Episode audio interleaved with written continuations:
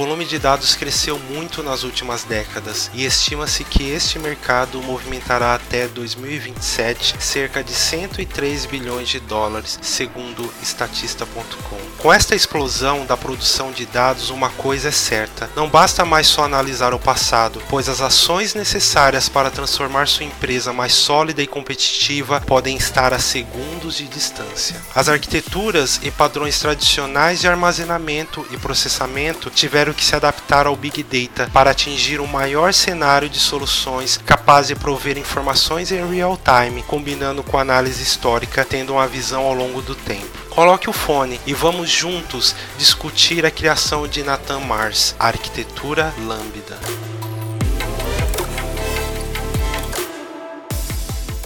Olá pessoal, eu sou Eduardo Gomes, sou Tech Lead e trabalho na Workload de inteligência de dados. Olá pessoal, sou Éder Dias, é um prazer estar aqui com vocês. Também trabalho como líder técnico aqui na Programmers e esse é o Go Beyond IT. E hoje vamos falar sobre arquitetura Lambda. Bom, então antes de falarmos sobre detalhe técnico da arquitetura Lambda, o que, que você acha, Éder, de falarmos um pouquinho sobre o mundo atual e sobre a variedade dos tipos de dados atualmente existentes? É, eu acho muito importante é, essa questão do volume de dados que está sendo consumido no mundo atualmente. Por exemplo, temos umas estatísticas aqui de 2019. É, no ano passado, né, foi coletado por algumas instituições que 4,4 bilhões de usuários ativos nós temos na internet, aproximadamente 58% da população mundial. Em média, esses usuários ficam 6 horas e 42 minutos por dia navegando, né, online, por assim dizer. Falando um pouco mais especificamente de Big Data, no ano passado, na realidade em 2018, foram trafegados 10.6 zettabytes pelos data centers de nuvens que a gente tem ao redor do mundo, falando de provedores de cloud como Azure, AWS. E assim, especialistas preveem que nesse ano de 2020, cada pessoa vai gerar 1.7 mega por segundo. Você consegue imaginar o que, que é isso? Gerar 1.7 é, mega por segundo? É uma volumetria muito grande, né, Eder? Se comparado a alguns anos atrás, se voltarmos cinco anos na linha do tempo, é uma volumetria realmente muito grande, né? Muito grande, né? Em 2019, por exemplo, por minuto, o Google ele conduziu mais de 4 mil pesquisas, perdão, 4 milhões de pesquisas por minuto.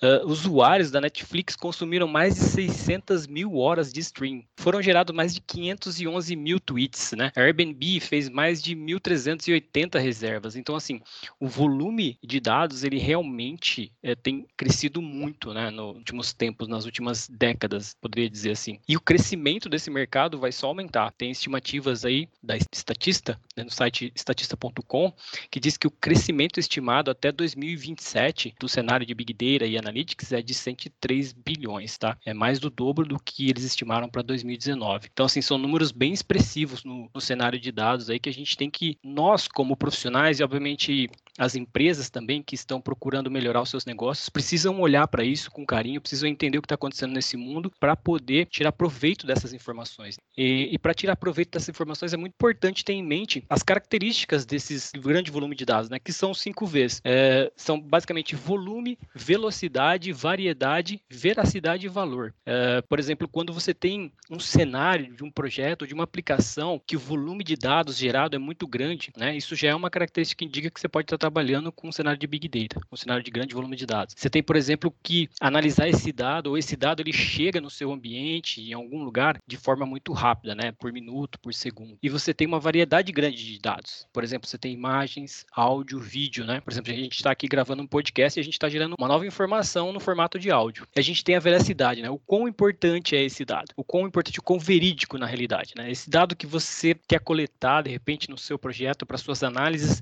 ele precisa ser um dado verdadeiro, precisa mostrar realmente a realidade. Isso é um fator muito importante ali no cenário de Big Data. E tem também o valor, né? Qual que é o valor que você consegue extrair desse dado? Uma vez que você tem aí um volume grande, uma velocidade de dados chegando, uma variedade grande, você precisa extrair o dado verídico, aquele dado que é mais importante, e esse dado precisa retornar valor para sua empresa. Então, esses cinco Vs são características importantes eh, para o seu projeto de Big Data ou para aquilo que você quer realizar dentro da sua empresa, que pode envolver um volume grande de dados. Uh, diante desse cenário grande de dados, existe algumas arquiteturas que foram propostas nas últimas décadas, e uma delas é a arquitetura lambda, que a gente vai abordar em um pouquinho mais detalhes aqui. É, Bom, a arquitetura Lambda, ela nasceu com Nathan Mars. A sua principal dificuldade era prover é, informações mais ágeis com mais escalabilidade e com um, maior rapidez no dado. Então ele tinha algumas, é, alguns desafios aí. Essa arquitetura ela precisaria ter robustez e tolerância a falhas, baixa latência para leituras e, e, atualizações. Essa arquitetura ela precisaria ter escalabilidade, é, generalização, extensibilidade, consultas ad hoc, ou seja, consultas rápidas. E foi aí quando ele começou a idealizar essa arquitetura onde poderia endereçar todos os problemas de, de lentidão, problemas de é, unificação desses dados num único repositório, né? e com isso ele criou a arquitetura Lambda, é, do qual foram divididos em algumas camadas, né? que nós chamamos aqui de layers. Né?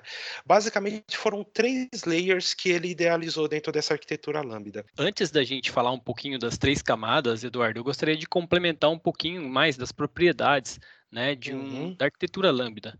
Por Perfeito. exemplo, no caso, a robustez. O que significa uh, um ambiente ou uma arquitetura robusta? É, a ideia aqui do Mars era evitar complexidade. Então, um sistema simples que alcance o objetivo, tá? E tolerante à falha, né? Nós, humanos, uh, cometemos erros. E, fatalmente, as pessoas vão cometer erros nos sistemas. E isso vai ser replicado para os dados. Então, a sua arquitetura, ela precisa ser tolerante à falha. Se um erro acontecer ali, a sua arquitetura tem que prover uma solução para aquele erro. Baixa latência, a gente já sabe o que, que é. Ou seja, você tem que conseguir fazer leituras de forma rápida nesse ambiente, né? Você tem que ter uma escalabilidade. A gente sabe que a arquitetura lambda, ela escala horizontalmente. Quanto mais mais dado você adiciona a uma arquitetura, a uma solução uh, de Big Data, você precisa adicionar mais servidores. E ela precisa ser generalista, ao ponto de atender os diversos tipos de aplicações, seja uma aplicação financeira, seja uma aplicação de rede social, de vendas, qualquer aplicação existente dentro de uma empresa, tá? E é claro, ela também tem que ser extensível. Uma vez que você desenvolveu uma arquitetura é, Lambda, é, o ideal é que você reaproveite os códigos, né? Você consiga reaproveitar estendendo só, caso alguma mudança aconteça, porque a gente sabe que sistemas fontes mudam e possivelmente isso vai impactar na sua arquitetura lá na frente. Então é interessante que você tenha é, criado essa arquitetura de forma extensível.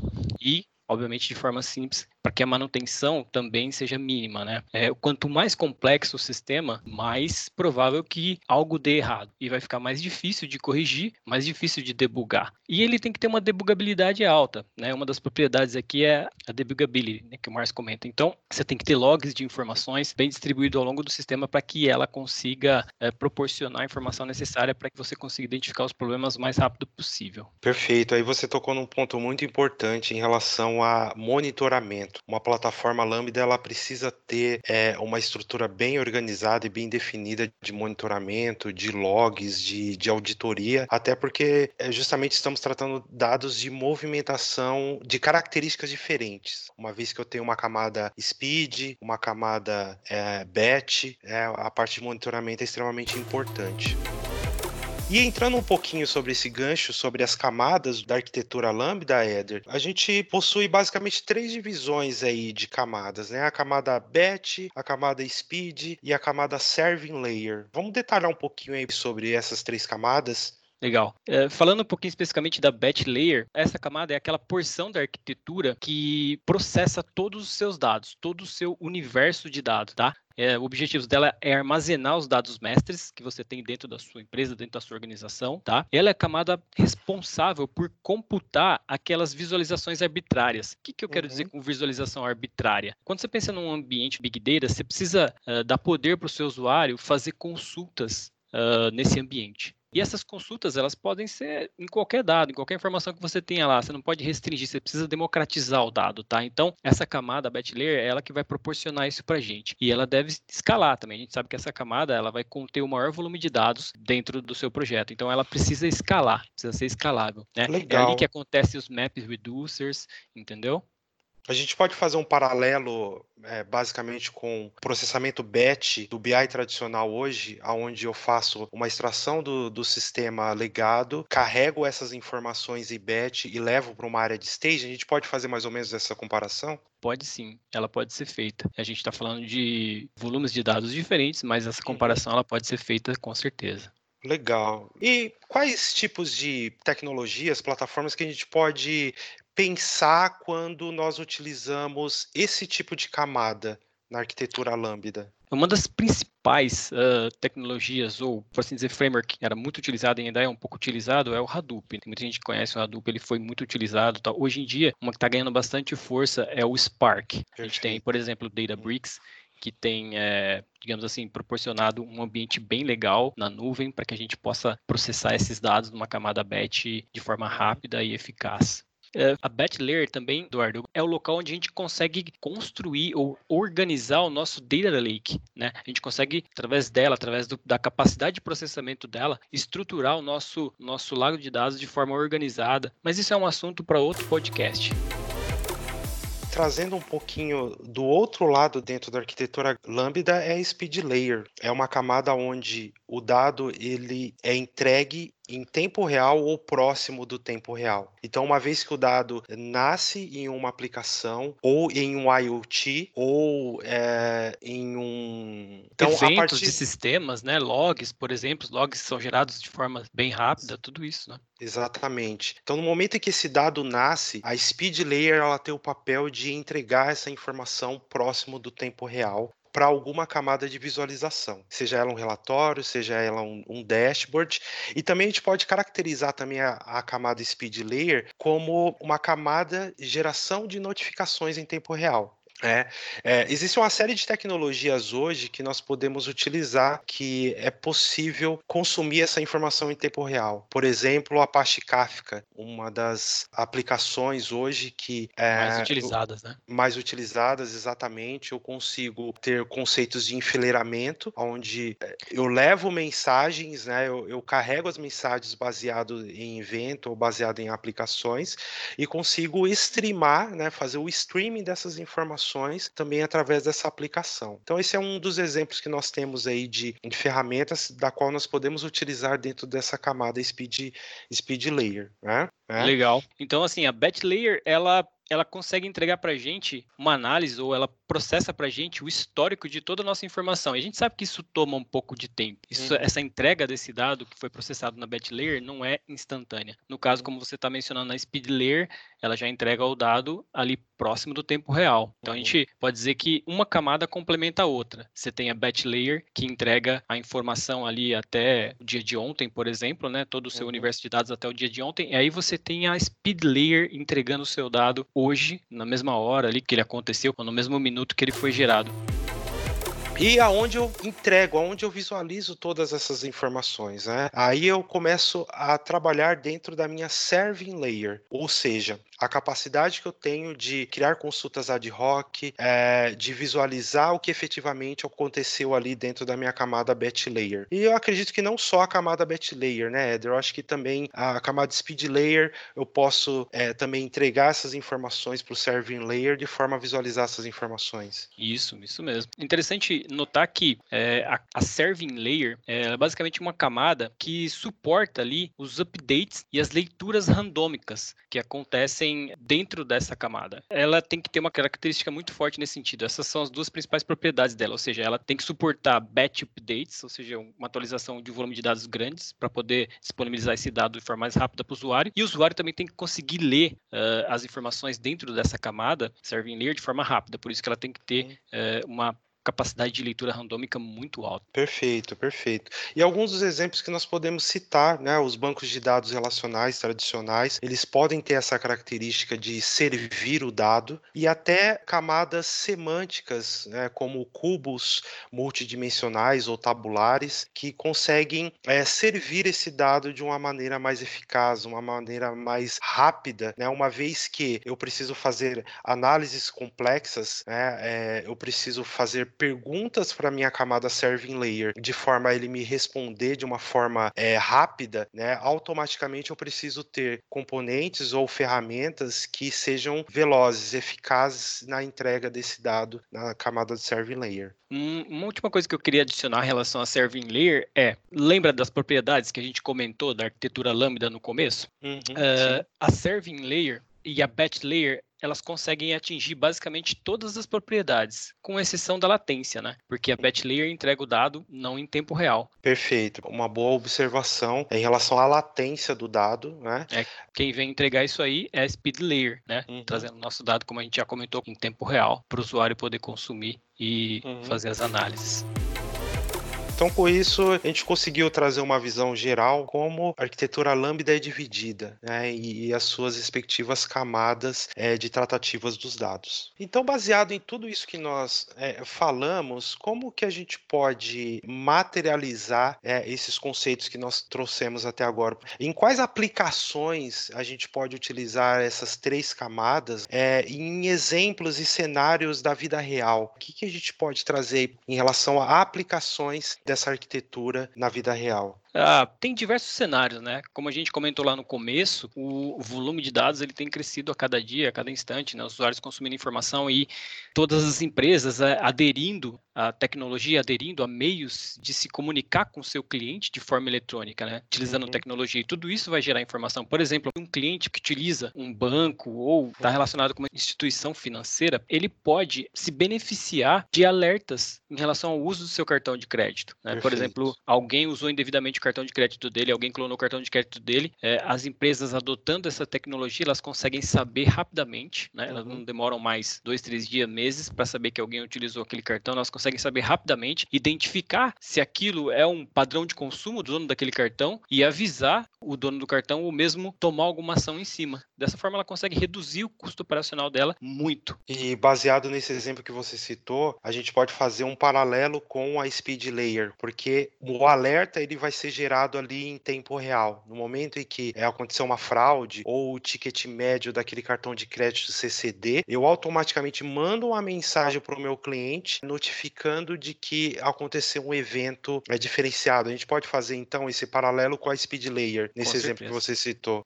É, um exemplo bem bacana que a gente pode também utilizar é a área de logística. Né? Uma vez que eu consigo é, monitorar um veículo em tempo real, consigo monitorar, por exemplo, um trajeto entre o carregamento e o descarregamento de algum tipo de material, eu consigo trazer essa analogia do speed layer também para essa necessidade real do mercado e consigo trazer também o batch layer, uma vez que eu posso analisar todo o histórico de comportamento de como aquele motorista está dirigindo, por exemplo. Eu posso fazer análise do comportamento daquele motorista no momento que ele está dirigindo ao longo de uma linha do tempo. Então, nesse exemplo, por exemplo, eu consigo encaixar o conceito de speed layer no ponto de vista de notificação do que está acontecendo naquele trajeto e também o batch layer quando eu preciso fazer uma análise ao longo de uma linha do tempo. E não só esses exemplos, né, Eduardo? Uh, a gente sabe que hoje em dia, por exemplo, existem empresas que coletam é, informações de mercadorias que são vendidas através de grandes varejistas, né? Por exemplo, tem empresas que fazem a coleta dessas informações para identificar qual produto está sendo vendido, qual produto está sendo mais vendido, coletam as informações em um detalhe muito grande, né? E qualquer empresa, por exemplo, a gente falou da área financeira, da área de logística, e a gente sabe que geralmente tem empresas grandes envolvidas nesses setores, né? Mas qualquer empresa pode se beneficiar beneficiar de um cenário de Big Data. Né? Ela uhum. só precisa saber qual é o negócio, qual é o objetivo que ela quer atingir, o valor que ela quer extrair dos dados, e daí, por exemplo, fazer a compra de dados que são vendidos e processar esses dados. Essas empresas uhum. que vendem esses dados geralmente não entregam eles num formato a ser consumido por um usuário final. Você precisa fazer um trabalho e aí que entra né, a arquitetura Lambda, né, a batch layer, uh, por uhum. exemplo, para poder trabalhar esses dados, processar e entregar de uma forma interessante para o usuário poder consumir, tirar as análises dele e cruzar com os dados que tem dentro de casa, dentro da empresa uhum. e, e, poder extrair insights verdadeiramente poderosos para poder melhorar o negócio, seja aumentando o market share, seja, uhum. por exemplo, também identificando algum risco na área uhum. ou mesmo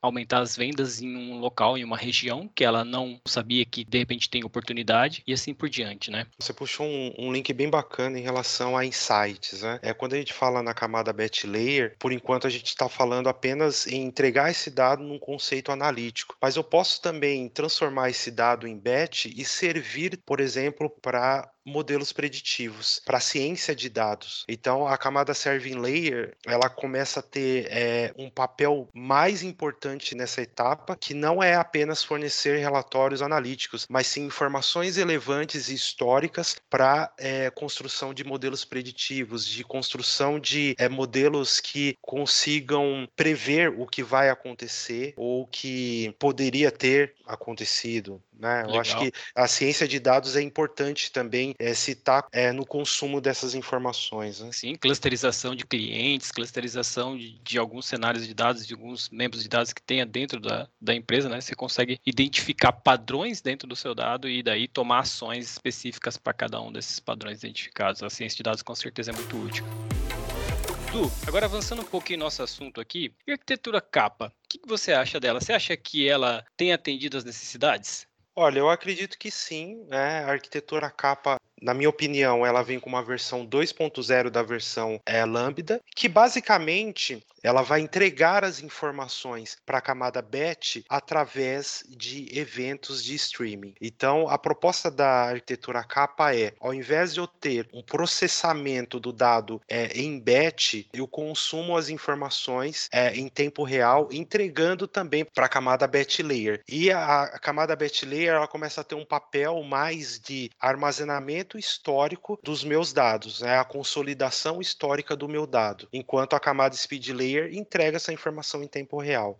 É, em relação a uma arquitetura Lambda, ela tem custado expressivamente mais. Exatamente. Porque, como você falou, a gente está pensando num cenário, cenário de eventos, né? E aí você tem que ter máquinas parrudas para processar esses eventos e guardar esses eventos historicamente. Uh, então é interessante que as empresas, ao pensarem nessa arquitetura, também levem em consideração que o custo pode ser um pouco mais elevado em relação à Lambda. Basicamente, a arquitetura capa, a ideia é simplificar ainda mais o consumo dos grandes volumes de dados, pois segundo Jay Krebs, que é a pessoa que idealizou essa arquitetura, uh, as diferentes camadas propostas dentro da Lambda, fatalmente seria necessário utilizar diferentes ferramentas, o que levaria a deixar o ambiente mais complexo. E com isso, você teria que, de repente, fazer modificações nesse ambiente, isso também se tornaria mais complexo, porque se você modifica uma camada, você teria que modificar outra. A Lambda, ela é mais abrangente, né? Pensando assim, das diferenças entre ela, a Lambda ela é mais abrangente. Com a Lambda, você consegue atender um cenário maior de soluções. Com a capa, ela nasceu mais com a intenção de diminuir a complexidade, ou seja, para utilizar uma ferramenta,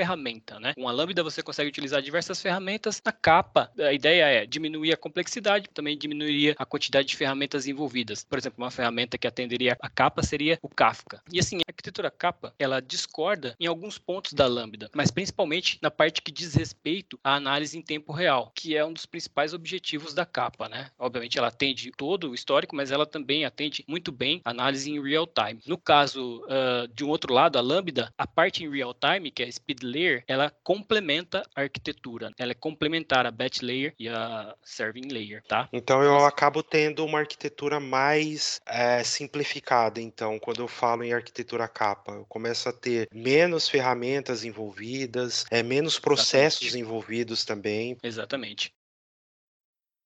O que nós vemos no advento de implementação de arquitetura Lambda é a questão de que é, a nuvem ela veio para simplificar essa implementação. Uma vez que eu tenho é, uma estrutura na nuvem, né, existem muitas é, organizações que fazem implementação é, on-premises que funciona muito bem, mas é, a nuvem ela traz uma facilidade e um poder maior de escalabilidade quando eu preciso processar dados em grandes volumes, em grandes escalas. Né? Então a gente pode citar aqui, por exemplo, é, uma característica fantástica de escalabilidade na nuvem. Então eu vou processar somente o que eu vou gerar de eventos e conforme o meu pipeline de dados eles foram aumentando conforme o tempo for passando, eu vou escalando mais recursos na nuvem para processar esse dado dentro dessa Exatamente. É, com os recursos de plataformas a services nos diferentes vendors de nuvem, né? Por exemplo, Azure, AWS, Google. Com esses recursos é muito fácil, como você falou, do escalar, né? Uma aplicação. Uhum. Você consegue com um clique aumentar o poder computacional do seu ambiente de nuvem, do seu ambiente uhum. Big Data e processar e entregar esse dado um pouco mais rápido ou entregar mais informação se o seu volume de dados aumentou, né? E o custo também, né? Quando a gente pensa no ambiente Big Data, o custo de storage é um dos custos, eh, diria que mais barato, né? Dentro dentro de um uhum. ambiente de nuvem. Né? Obviamente que é, o volume de dados de um ambiente Big Data é alto, então esse custo, obviamente, vai ser um pouco alto, mas entre os recursos de nuvens existentes, o recurso de storage é um dos recursos mais baratos. E cada vez mais simples, né? As ferramentas de se configurar. Cada dia que passa, a gente tem mais poder computacional é, dentro da nuvem, a gente tem ferramentas mais simples de se utilizar. E um dos principais é, fatores que eu acredito que ajuda né, na adoção da nuvem é você pagar pelo processamento. Né? Ou seja, você não precisa ficar com uma máquina ligada 24 horas. Você tem hoje recursos dentro dos players de nuvem que você consegue processar o seu dado do jeito que você gostaria que ele estivesse pronto. Você para de pagar aquilo e só consome através de uma serving layer, por exemplo. Eu acredito que é, com isso nós conseguimos né, explicar todas as camadas dentro da arquitetura Lambda e a facilidade de utilizar também essa arquitetura na nuvem através dos recursos que existem atualmente. Verdade, Eduardo. Eu acho que foi bacana a discussão. Espero que o pessoal tenha gostado. Fiquem à vontade para entrar em contato conosco, compartilhar esse podcast com quem vocês quiserem. Se tiverem dúvidas, é só nos enviar um e-mail para o endereço gobeyondit@programmers.com.br com o tema Arquitetura Lambda. Segue a gente aí nas redes sociais. As principais redes sociais são Facebook, Instagram e LinkedIn, através do Programmers Beyond IT. Então é isso aí, galera. Espero que vocês tenham gostado. Meu nome é Eduardo Gomes. Meu nome é Éder Dias. E esperamos você no próximo podcast. Deixe os seus comentários e nos vemos na próxima. Valeu. Um abraço. Tamo junto.